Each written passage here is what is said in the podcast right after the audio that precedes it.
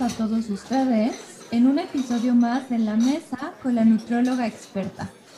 Yo soy Leslie Monteagudo, soy la nutróloga experta y estoy muy contenta el día de hoy porque tengo una invitada con la cual voy a platicar acerca de un tema súper interesante. Ella es Ana Carrasco, es nutrióloga clínica, educadora en diabetes y coach de bienestar. Ana trabaja mucho desde la prevención, eh, es decir, ayuda a estos pacientes que tienen resistencia a la insulina a prevenir que aparezca la diabetes también atiende a pacientes que están en, una, en un estadio de prediabetes, a mujeres con diabetes gestacional y también los apoya orientándolos.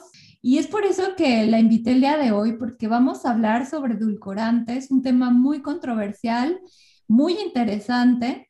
Y bueno, Ana, te agradezco enormemente que hayas aceptado esta invitación para charlar hoy en la mesa con la nutrióloga experta. Yo ya te presenté, pero me encantaría que en tu voz eh, nos platicaras más sobre ti, sobre tu experiencia y sobre tu trayectoria profesional. Qué gusto estar aquí, te agradezco muchísimo la invitación. Como lo platicabas, tengo la maestría en nutrición clínica, soy health coach, educadora en diabetes.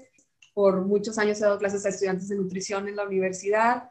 Eh, mi trabajo actualmente es en el área de prevención de enfermedades no transmisibles y entonces pues estoy encantada de poder platicar contigo hoy. Muchas gracias, Ana. La verdad es que estaba buscando esta oportunidad ya desde hace un tiempo porque este tema de los edulcorantes eh, es un tema común en consulta. Eh, hay muchas preguntas alrededor de, hay muchos mitos y pues bueno, me encantaría que comenzáramos y que me platicaras cuál es tu postura en cuanto al uso de edulcorantes con tus pacientes. Mira, mi postura es que son una herramienta los endulzantes artificiales o naturales, o es decir, los sustitutos y no como una solución mágica o como un todo. Es decir, son parte de muchísimas cosas y de muchas otras herramientas que usamos para mejorar hábitos, para lograr cambios en el estilo de conducta de las personas que viven con algún tipo de situación en cuanto al control de su glucosa. Y entonces,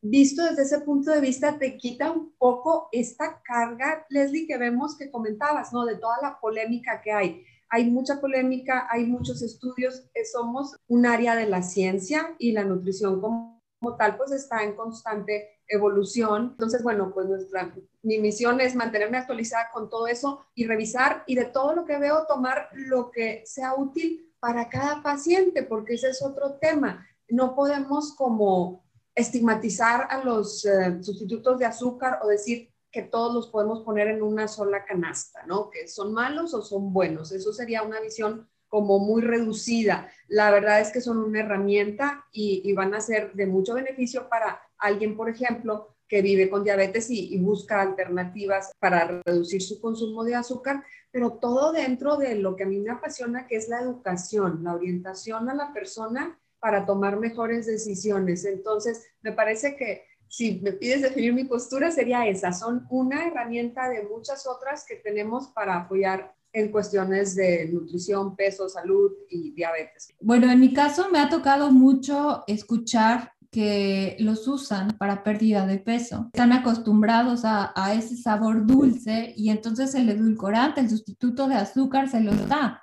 Tú, en tu caso, con tu experiencia, ¿Qué tanto los recomiendas a tus pacientes? ¿En qué cantidades los recomiendas? Es muy interesante y es parte de lo que platicábamos hace un momentito en cuanto a la necesidad de personalizar. Yo puedo tener un paciente, yo creo que compartimos esto, les que de pronto llega una persona con un consumo o con este hábito de comer muchísimas cosas azucaradas en, nutrición diríamos un consumo alto de hidratos de carbono simples, ¿no? Consume mucho azúcar, eh, esta persona desayuna su café y unas galletas, esto le igual le está como condicionando, ¿no? A querer más cosas en ese sentido. El peso, el sobrepeso, la obesidad, sabemos que es una condición que viene de muchísimos factores y entonces consumir o comer muchísimas cosas azucaradas probablemente hay otros hábitos que tampoco son muy buenos en su alimentación y el tener demasiado consumo de azúcar es solo uno de esos malos hábitos. Su consumo de fibra tampoco es muy bueno. Entonces,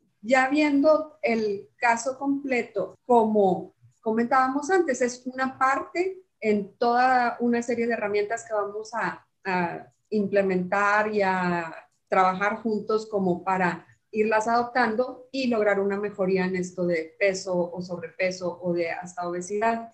Pero pasa muchísimo y luego es esto tan interesante de creer que porque tomo, por ejemplo, bebidas con estos sustitutos de azúcar, ya resolví todo mi problema y entonces algunas veces hay esta sensación falsa de que es más saludable y, nos damos como permiso de entonces comer más en otro tipo de cosas, ¿no? Entonces, todas estas creencias equivocadas como lo que llamaríamos nosotros compensación energética, es decir, ahorré calorías al tomar una bebida con un sustituto de azúcar y entonces ahora sí puedo comer muchísimo de lo demás. Entonces, son muchas ideas y cada persona, cada caso es, es una situación distinta. Entonces, sí los recomiendo, eh, pero también me enfoco en muchas otras cosas desde el aspecto que te hace necesitar esto, el aspecto de sabor, qué tan acostumbrado está tu paladar a estas cosas dulces que como comentabas es un factor muy importante. Y entonces ahí sí, el, edulcorante o el, sustituto de azúcar me puede ayudar, pero con la idea o el objetivo más grande de regular eso, ¿no? De que no sientas que necesitas estas cantidades de sabor dulce siempre. Sí, e, es muy interesante lo que comentas porque, bueno, yo también estoy de acuerdo contigo en que son una herramienta para ayudar a los pacientes a que consuman menos azúcar. Sin embargo, lo que creo que puede ser un, riesgo es que las personas que están acostumbradas a consumir edulcorantes o sustitutos a veces abusan de ese tipo de productos, ya sea el sobrecito o el, el refresco que contiene aspartame, por ejemplo, y creen que por el hecho de ser light se pueden tomar unas dos latas o tres latas al día. Entonces ahí es donde entra la parte de educación. ¿Qué opinas? De acuerdo contigo, Leslie, la, educación, la orientación es una parte eh, fundamental. Me recuerdas ahorita esta frase de en relación a personas que viven con diabetes que el doctor Joslin decía, eh, en las personas que viven con diabetes, la educación no es parte del tratamiento, es el tratamiento. Y yo creo que lo podemos ampliar a tantas condiciones especialmente crónicas como es eh, la obesidad, que no es puntual de que de pronto subí de peso un día y toda mi vida eh, bien, sino que es esta cuestión recurrente y buscan soluciones y dietas. Y es en ese sentido, cuando una persona está como cansada de estar un poco peleando con su peso corporal, con su imagen, con su percepción, con muchas cosas, cansada de que le prohíban, de que el médico la regañe. Es todo este el contexto en el que nos puede llegar una persona buscando mejorar su peso y entonces hay que ver todo eso, hay que conocer a tu paciente y sí, eh, sí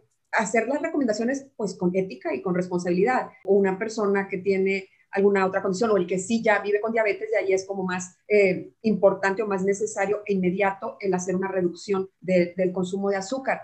Pero esto que comentas lo, lo vemos muy seguido, ¿no? Es como, puedo tomar todos los refrescos light que yo quiera en el día porque pues están precisamente endulzados con otra cosa y no estoy, no estoy comiendo azúcar, ¿no? No tienen azúcar.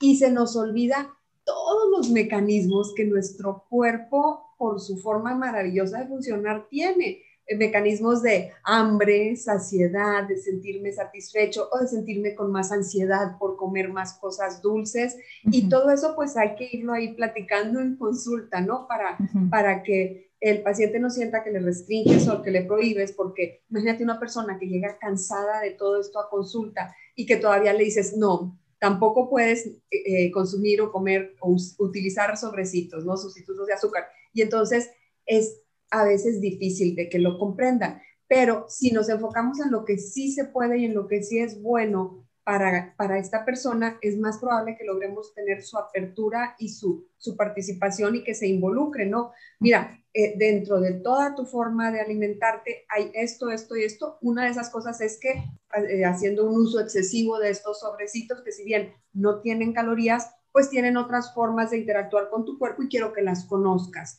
Y entonces ahí ir haciendo recomendaciones mí me gusta mucho decir más de lo que es bueno para ti, ¿no? Eh, y ir viendo y entonces ya se hace como esta complicidad con el paciente y esta cuestión de ir comprendiendo las cosas, de involucrarlo en las decisiones y de que busque finalmente su bienestar. Y bueno, hablando de cómo actúan este tipo de sustancias en nuestro cuerpo, hablando de los sustitutos a nivel, eh, a nivel acción en el cuerpo, ¿cómo funciona? ¿Cómo actúan a nivel de la respuesta a la insulina, a nivel de, la saciedad a lo mejor eh, y todos estos efectos que pueden tener en el cerebro. En resumidas cuentas, ¿cuál puede ser tu explicación? Le diría, es importante modificar, cambiar, eh, ni siquiera usaría la palabra reducir para no provocar como resistencias. Entonces le diría, es muy importante cambiar la cantidad de azúcar que está comiendo y vamos a apoyarnos en unos sobrecitos que tienen el mismo sabor dulce y vamos a entender cómo, cómo funcionan. Eh, su paladar va a detectar, va a sentir este sabor dulce, entonces ahí a veces me encanta así como traducir lo, lo científico y decirles, el cerebro es el jefe y, y si él, se da, él puede darse cuenta si está recibiendo, dice, oh, detecto este sabor dulce y ahora quiero, eh, quiere decir que vienen mis 15 gramos de azúcar, ¿no? Mi porción de, este grupo de alimentos, en el caso de los hidratos de carbono, y pues no llegan. Entonces, en algunas personas esto puede hacer ansiedad y decir, ¿dónde están mis gramos de hidrato de carbono? Yo le diría a este paciente, quiero que dibuje donde tenga la mano, si está presencial, si está en línea, que tome un lápiz y dibuje dos letras M mayúsculas pegadas. Y entonces le digo, cuando usted come algo con mucho azúcar, su azúcar se va así, hasta la parte más alta de la N, y entonces su cuerpo produce lo que sea necesario para regular y mantener estable esa cantidad de azúcar en su sangre. Entonces va a bajar. Y estamos haciendo este dibujo de la M mayúscula. Eso es muy cansado, eso es agotador, eso está gastándole eh, lo que su cuerpo produce y lo gasta de más. En el caso de la sustancia encargada de controlar o modular el azúcar sería la insulina. Y estoy haciendo estos picos, glucosa, insulina, y me cansan. Lo que vamos a querer lograr con cambiar esto por un sobrecito y con modificar las combinaciones que hacemos de alimentos al comer es un dibujito como las olas del mar. Es decir, yo como y quiero que suba mi energía, pero no quiero hacer este pico como en el primer dibujo, ¿no? Y eso les facilita mucho comprender y dicen, ah, entonces quiero curvitas. Sí, porque de esa manera no estás cansado a las 5 de la tarde de que desayunaste café y galletas y comiste cualquier cosa que compraste en la tienda de conveniencia y estás todo el día haciendo esto como las letras M mayúsculas que dijimos, ¿no? Picos que podemos ya nosotros como nutriólogos decir picos de glucosa que me demandan insulina en gran cantidad y que luego me dan esto que, que, los pacientes refieren como un bajón de energía y una ansiedad por comer más, ¿no? Entonces es ahí donde hacer estas modificaciones y nos vamos a apoyar, sin decirle que son como una solución mágica para todo, nos vamos a apoyar en estos sobrecitos. Y ahí ya orientaría sobre la cantidad, porque tienes tanta razón, Leslie, hay pacientes que para una taza de café me platican, ¿no? Que usan seis, ocho sobres, cuando estos sustitutos de azúcar tienen un número muy, grande de veces la capacidad de endulzar si los comparamos con el azúcar de mesa, ¿no? Eh, sucralosa 600 veces más, otros 200 veces más. Entonces, hay como que hacer esa conciencia. Me ha tocado preguntarle a algún paciente, bueno, ¿en cuál sobrecito está la felicidad? ¿En el tercero? ¿En el sexto? Yo creo que ahí estamos totalmente no presentes en la detección del sabor dulce y el gozo de ese café y, y ver a qué huele y, todo esto, ¿no? Tanto estamos acostumbrados al exceso de sabor dulce. Eso es bien interesante. Sí lo es. Em, que hay una diferencia entre los sustitutos que son naturales y los que son artificiales. Y de hecho hay categorías dentro de todo esto. Tú muy bien lo debes, conocer. Entonces me encantaría que me dijeras qué opinas de los edulcorantes o sustitutos que son naturales como la sucralosa en contraparte con los que son artificiales como el aspartame, el eritritol, solo por mencionar algunos. ¿Qué opinas de esto? ¿Son mejores? ¿Son peores? ¿Cómo los podemos identificar?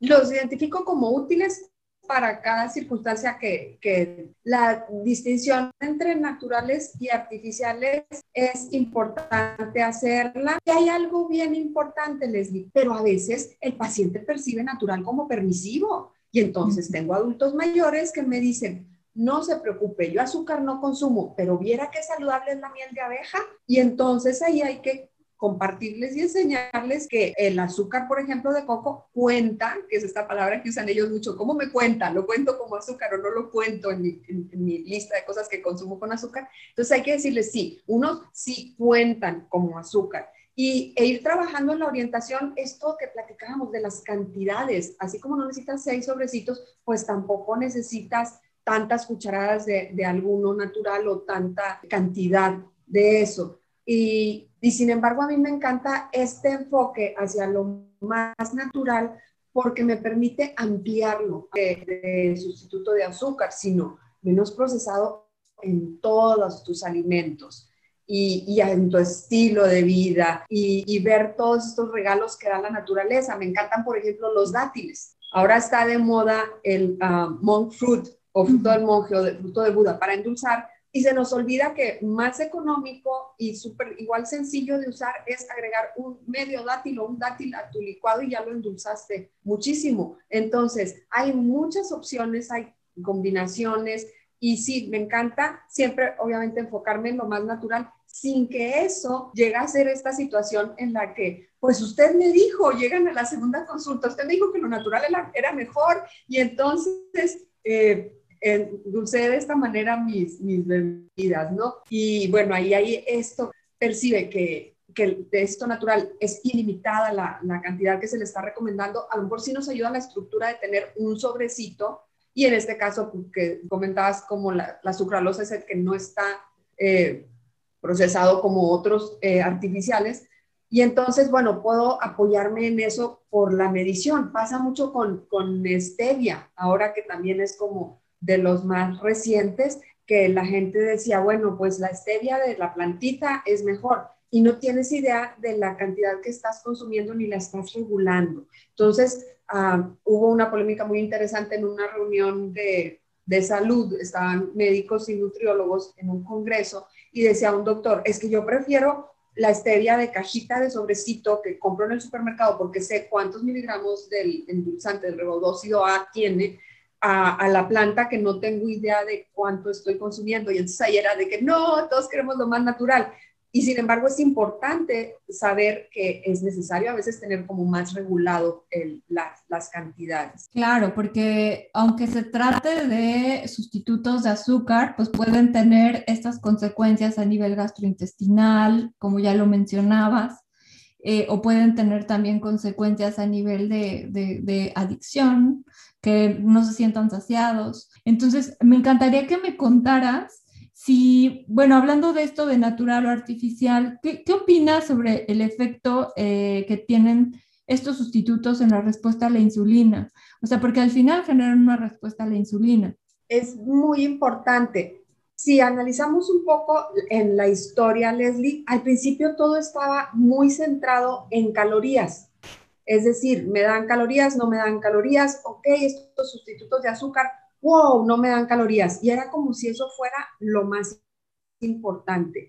Y de pronto empezamos a ver estudios que se centran eh, en la acción de estas sustancias en el, en el cuerpo y de cómo despiertan o llaman a la producción de insulina y qué tan gradual es esto, en qué grado es y aparentemente al principio era como, oye, pero si no contienen glucosa, si no tienen azúcar, ¿por qué despertarían esta respuesta de insulina? Y entonces empieza a estudiarse todo esto eh, de la detección del sabor y ya involucramos al cerebro en una respuesta y se vuelve muy importante.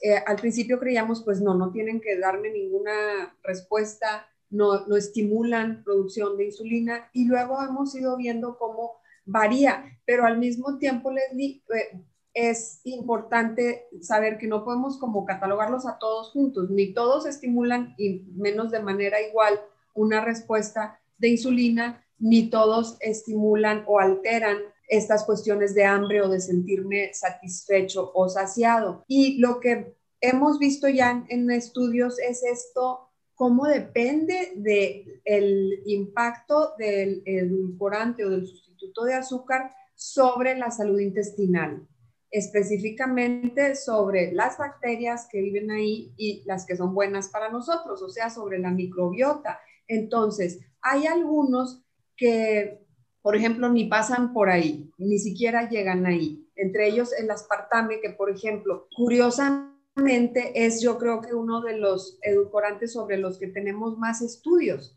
Y entonces, por lo mismo, podemos saber más de los efectos dañinos, pero es por lo que se presenta y también por lo que ha sido más estudiado. Y ellos, por ejemplo, los sobrecitos azules, que la, la, gente los distingue mucho por el color, ¿no? Los sobrecitos azules, los que tienen aspartame o aspartamo, no llegan a intestino y entonces no tienen ningún impacto. Cuando se empieza a estudiar, por ejemplo, la sucralosa, que no vamos a decir el nombre comercial, pero es el sobrecito amarillo, eh, se empieza a notar que hay un impacto sobre eh, la salud intestinal y, ya que se investiga más, pues el impacto no era tan negativo o tan específico. Y bueno, ahí vamos, ¿no? Y te digo, esto todos los días hay estudios y surgen cosas.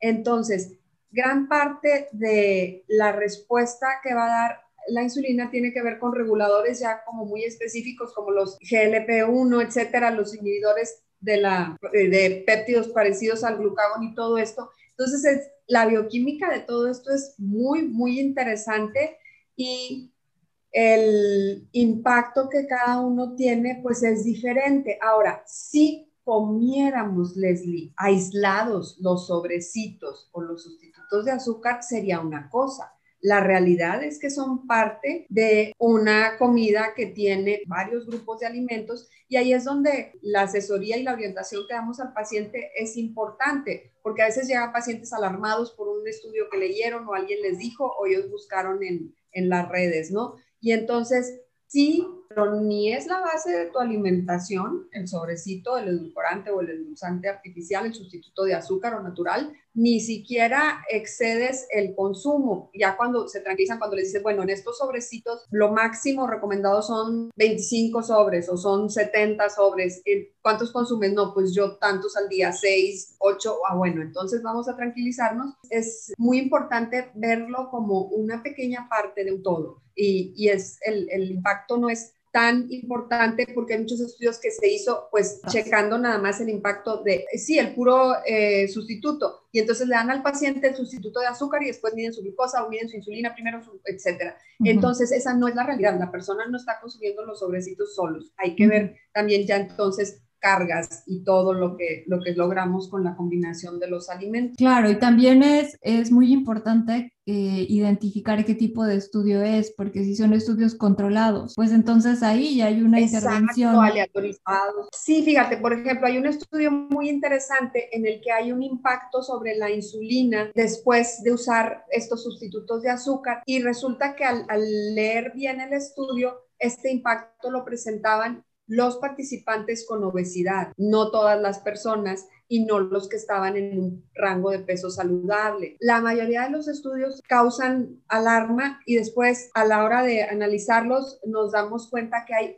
muchas variables que llamamos nosotros, es decir, muchos otros factores que estaban ahí teniendo un efecto, un impacto y que no se estaban tomando en cuenta. Una vez que se diseña un estudio bien hecho, con una población bien caracterizada, que tiene también estos elementos que debe de tener un estudio serio, aleatorizado, etcétera. Entonces nos damos cuenta que desaparecen, pero porque estás viendo las variables que intervienen. Y en el caso de la alimentación humana, Leslie, son muchísimas. Por eso eh, hay que pues, seguir siempre estudiando y viendo todo esto pero, pero sí, te, te, decía, a mí se me hizo muy interesante un estudio que lo empecé a leer y dije, wow, viene algo aquí muy bueno, y de pronto digo, ah, los que presentaron esta situación tenían ya otro factor que afecta a tu metabolismo. Vivir con obesidad ya tienes unos parámetros diferentes hablando metabólicamente y por eso tu cuerpo va a reaccionar diferente. Pues va a tener muchos cambios, va a haber muchos cambios en nuestro interior si, si tenemos como,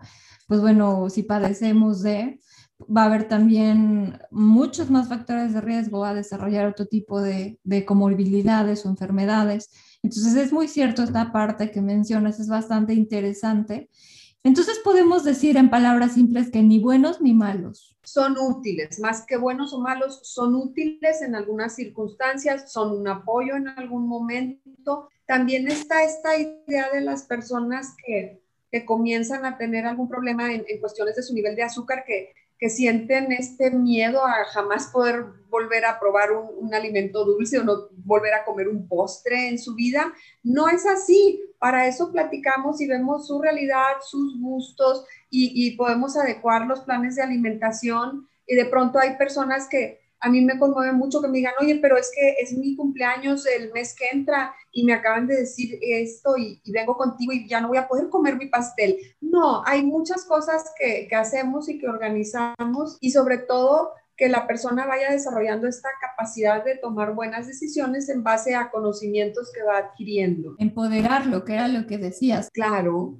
Y también creo que, lo que lo que mencionas es muy interesante porque entonces si los, si los sustitutos de azúcar son útiles, entonces la clave está en cómo utilizarlos. Claro, y utilizarlos para tu bienestar, para tu provecho, para tu beneficio, con esta cuestión que decíamos que hay tantos productos, no nada más los sustitutos de azúcar, ¿no? Que la industria les da un, un, halo saludable, que en mercadotecnia se llama un halo saludable o esta percepción en nuestra mente de que es algo súper bueno y no necesariamente lo es. Entonces, con conocimiento, con orientación, ir, capacitándote como, como persona para tomar las mejores decisiones para ti, las que te den bienestar, las que mantengan tu estado de salud. Claro, ah, yo, yo creo que también esta parte que mencionas, el tener esta postura flexible, ¿no? Y sobre todo que, que también quienes recurren a ti para que los orientes, los eduques, les expliques, los ayudes,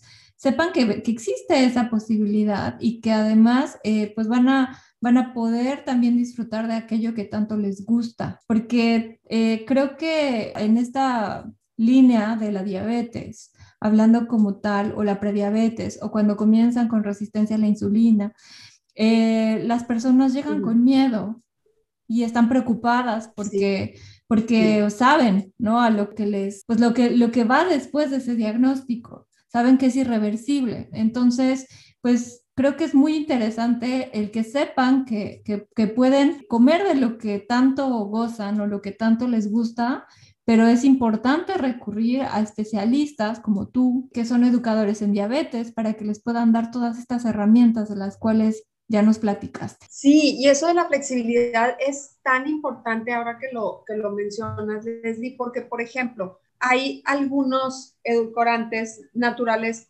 carísimos. Y entonces que una persona sienta que porque no puede comprar monk fruit se va a enfermar más, es injusto. No es necesario que aparte de este estado vulnerable en el que llegan con, con este miedo ante un diagnóstico y con esta incertidumbre e inseguridad, sientan la presión económica de cómo si yo no puedo comprar eso que vi en, una red social haciendo alguien unas recetas con monk fruit y luego fui al súper porque dije, ah, ahí está la solución, eso quiero utilizar en mi casa y veo el costo y pues no es algo que yo pueda comprar diariamente, ¿no? Entonces es ahí donde es bien importante la, flexibilidad y la apertura para eh, enfocar y personalizar el tratamiento, ¿no? Y la orientación. Qué interesante, Ana, que hablas de la personalización, que creo que también estoy totalmente de acuerdo contigo, es algo que se debe hacer en la práctica eh, como profesionales y dejar de dar estas dietas ya prediseñadas, planes de alimentación reciclados.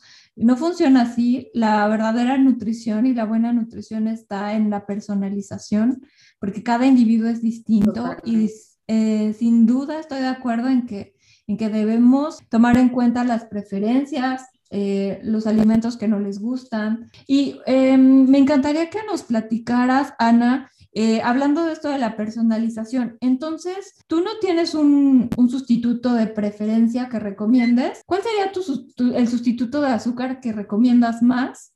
O definitivamente buscas un sustituto de acuerdo al caso de cada paciente? Eh, en general lo busco de acuerdo al caso de cada paciente en cuanto a gustos, preferencias, posibilidades económicas y les platico los que hay. Y entonces dicen, bueno, a mí me gusta este, el sobre amarillo. Bueno, vamos a ver hasta la, yo me voy hasta el fondo, o sea, las marcas. Por ejemplo, en México tuvimos este fenómeno que se pone, porque esa es la palabra que, el término que tengo que usar, de moda, porque luego hay modas, ¿no? También en esto. Entonces se pone de moda, por decirlo así, el stevia y todas las marcas sacan su cajita de edulcorante que contiene stevia, aunque algunos lo contengan como último ingrediente, otros como segundo ingrediente y otros casi no tengan absolutamente nada, pero ponen la hojita verde en las letras y, y es muy común encontrar aquí en el supermercado sustitutos de azúcar con stevia y si ves la lista de ingredientes, Leslie, su primer ingrediente es la sacarosa o azúcar de mesa. O sea, entonces ahí es súper importante nuestro trabajo orientando, porque de pronto muchos pacientes cuando empieza a surgir esta variedad de productos con stevia, la percepción, si es natural, es bueno, y hacían el cambio y tomaban cualquier producto que veían en el supermercado consulta, porque les pido, tráigame aunque sea la foto con su celular o, la cajita en, vivo, y entonces resulta que teníamos sacarosa como primer ingrediente y luego ya un punto cero, cero, cero, nada de stevia, cuando hay otros que contienen stevia y sí, algo que los ayude como el eritritol, por ejemplo, porque casi siempre hay mezclas para sacar como las mejores características al paladar de, de los productos, pero muy, diferentes concentraciones, ¿no? Y, esto de tener como primer ingrediente, que, que quiere decir que es el más abundante, azúcar, en un producto que una persona que vive con diabetes va a utilizar, pues me parece injusto, no me gusta y entonces por eso te digo que yo me voy al extremo de recomendar, pero sabes que este, esta marca, este color y así, ¿no? Entonces, en general, eh, sigo apoyándome en sucralosa, busco lo de stevia que les ha funcionado bien y les ha gustado una combinación que hay acá que es stevia con eritritol. Y luego te digo, los dátiles me encantan, me parece que dan buen sabor y endulzan. Y luego pues ya, ahí vamos viendo preferencias y personalizando. Excelente, Ana. Yo también estoy de acuerdo contigo en cuanto a la recomendación de la sucralosa y la stevia, son los primeros que yo recomiendo no solo por tratarse de sustitutos naturales, sino porque también estoy convencida que tienen una mejor calidad que otros. ¿Cuáles serían tus tres recomendaciones dietéticas nutricionales?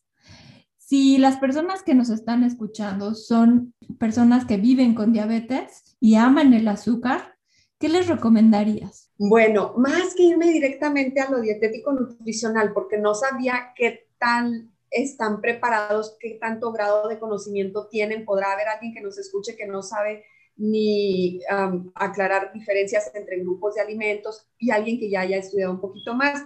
Entonces ampliaría un poquito y más que solo los dietéticos nutricionales, las tres cosas que yo les, les recomendaría sería esto que tú comentaste hace rato, que se acerquen a una persona que sea educadora en diabetes. Un médico puede ser educador en diabetes, su nutriólogo puede ser educador en diabetes, pero eso se me hace que es una gran, gran diferencia y que se van a sentir mucho más apoyados.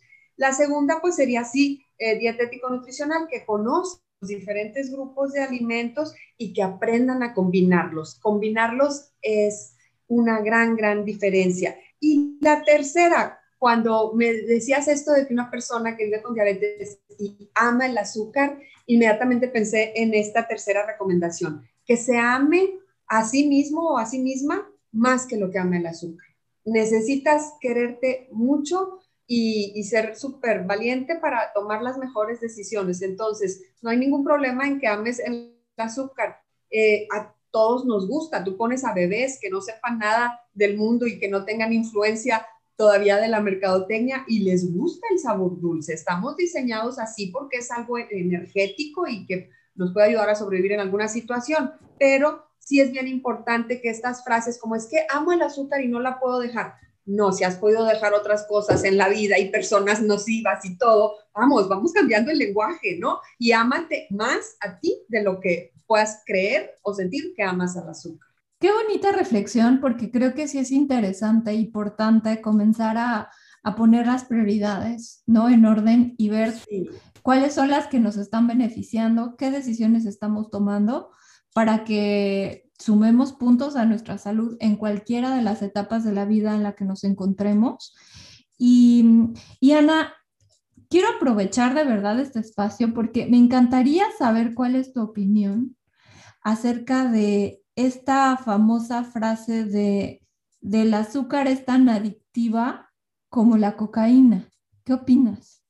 Ay, es bien interesante. Pues cada vez tenemos más formas de ver el cerebro y hay estos estudios de resonancia magnética nuclear que ya tienen un componente de funcionalidad, es decir, cambian los colores en la pantalla que está viendo el estudio dependiendo de las áreas del cerebro que se activan. Entonces, de ahí surgieron los estudios que decían que el área eh, que se activa es, es, un área de placer, es el área de recompensas. Entonces, sí es altamente adictiva, pero además está el componente, no nada más el fisiológico, sino el emocional, en cuestión psicológica, que te reconforta, que, que, te da, tenemos esta escena clásica de, películas norteamericanas en los que después de la decepción amorosa está la persona con un bote gigantesco de helado, ¿no? Comiéndolo con la cuchara directamente del envase grande. Entonces, sí, sin ser esta cosa tan alarmista de compararlo con la cocaína y, todo, porque eh, son situaciones súper fuertes en las que no quiero hablar a la ligera, sí te diría que hay mucho, sobre todo en cuestiones que el cerebro interpreta como recompensas. Entonces ahí vamos ampliando lo que no nada más, hay muchas personas que no nada más el azúcar eh, abusan de su consumo como recompensa, sino en general de la comida. Entonces ahí hay que ver cómo está tu vida, que la única recompensa o la única cosa que te da felicidad es, comer de más.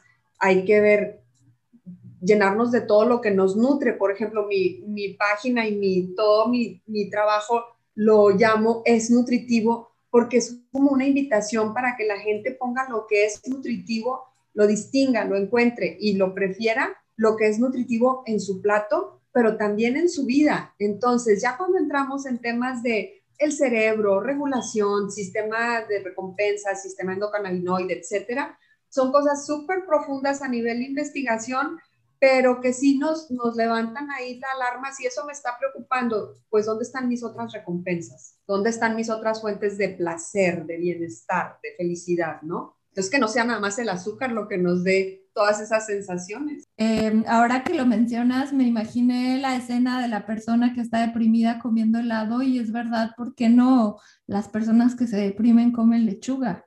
Y no es así, o sea, eh, buscamos lo dulce como, como algo que nos reconforte, como algo que nos dé placer.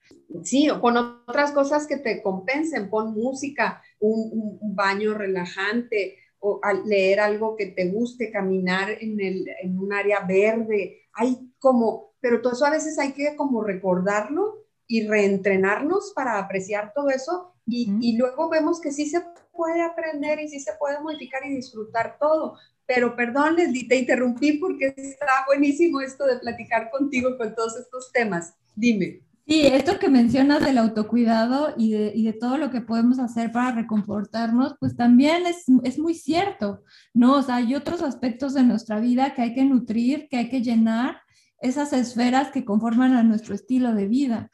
Em, yo quería añadir a lo que mencionabas, de, que comentábamos sobre la adicción de, la, de la persona que puede tener una adicción fuerte al azúcar y que, y que esto que lo comparan con, con algunas drogas, creo que mm, la comparación no está bien hecha porque no podemos comparar drogas con azúcar, o sea, drogas son drogas, azúcar es azúcar. Y por otra parte, eh, viendo el documental donde surgió todo este revuelto de que el azúcar es adictiva, pues bueno, al final como todos los estudios los hacen en roedores. Y, creo que llegar a este tipo de afirmaciones es un poco grave y alarmista, como bien lo mencionabas. Sí, y sabes qué pasa, Leli, hay temas que yo los llamo taquilleros, ¿no? Atractivos, te, te atraen mucha gente, llaman muchísimo la atención y no necesariamente lo taquillero tiene un sustento científico sólido, como bien lo acabas de decir, y en términos de, de adicciones, a una colega que he tenido la, la, fortuna de conocer y eh, me encanta su enfoque, ella trabaja también mucho con diabetes, y Jill Weisenberger es linda cuando dice, a ver, el azúcar como veneno. A ver, si a mí que un alimento tenga un poquito de azúcar me hace comer algo saludable y está dentro de un, una, eh, un plan de alimentación saludable y, dentro de mi estilo de vida, por supuesto que me lo puedo comer. Esto de, ya sabes, ¿no? Lo taquillero que es hablar de los venenos blancos y, y las cosas extremas, no sé si has notado, pero como que también la gente eh, se enfoca y da como un aire de superioridad, ¿no? Yo sé más que tú, yo, yo soy experto en esto y, y tú comes veneno. A ver, no, la cuestión es mucho más, está en estudios científicos comprobado que una alimentación flexible es mucho más saludable que una estricta en algún sentido. Por supuesto, y creo que es muy importante también aprender a vivir en equilibrio, que es algo que es difícil para muchos por este pensamiento dicotómico del todo o el nada, el lo hago o no lo hago, el me gusta o no me gusta.